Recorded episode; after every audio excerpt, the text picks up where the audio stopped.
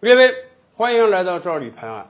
这次疫情慢慢在海外波及开来，哎，有的人突然发现，印度这次表现很好啊。到目前为止，印度本土的感染患者简直是零啊。有那么几个确诊呢，都是海外输入的。眼睁睁的看着别的国家一天几个、几十个，甚至上百个病例增长，印度一直没有。甚至原来说印度有那么几千人隔离了，这都多长时间了？早就没问题了。印度为什么能够独善其身呢？哎，有各种各样的说法。有的说法说，哎，印度这个地方炎热，这个病毒怕热，就跟当年非典一样，一到这个六七月份，非典病毒自然就消散了。还有的说法是，哎呀，你们知道吗？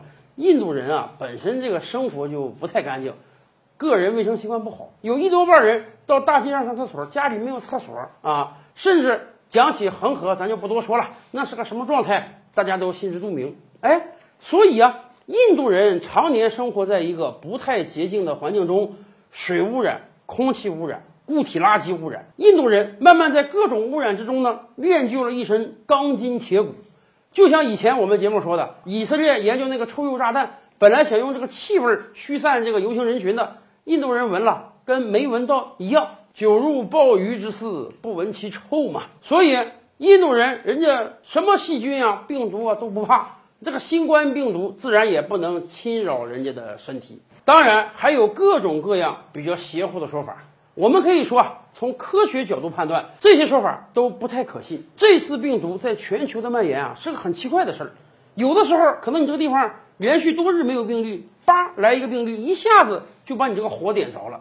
所以，当此之时，我们真是建议印度政府啊，虽然你现在几乎没有病例，你也得打起十二万分精神来，千万别觉得你能够独善其身，尤其是。印度各级官员的科学素养还不是很高。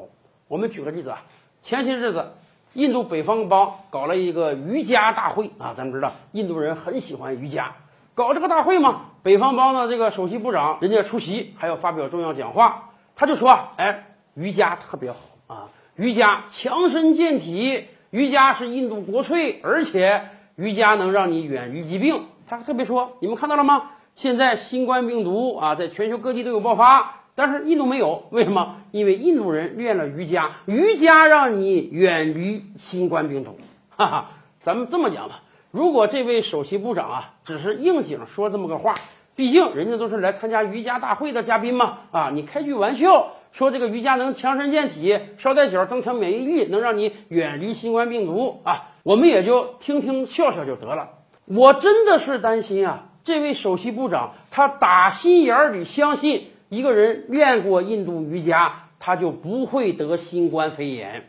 那样的话，可就危险了。要知道，印度这种政客是一大把的，有很多印度高官都宣称嘛，牛尿治百病啊，喝了牛尿，把牛尿插身上，你什么病都不得，更别说这个新冠肺炎了。如果用这样一个态度去治理国家、防范疫情，那么。印度将来可能是要出大问题的。印度此前一直没有太多病例，也可能是我国跟印度的人员交往本身就不是很密切。即便因为各种原因到印度的人呢，哎，跟印度当地人的生活还是有很大区隔的。甚至有人说嘛，他到印度之后，他在五星级酒店里都不敢喝印度当地的水，都必须得喝瓶装水啊。所以可以想见。因为人员交流的不密切，所以印度被感染病毒的人少。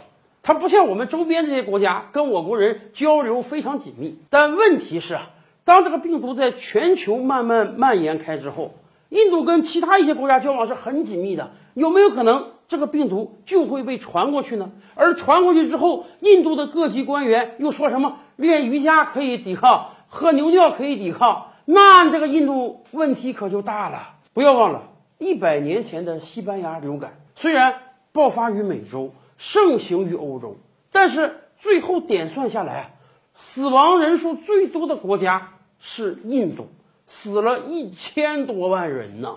更多大千世界，更多古今完人，点击赵吕拍案的头像进来看看哦。赵吕拍案，本回书着落在此，欲知大千世界尚有何等惊奇？自然是，且听下回分解。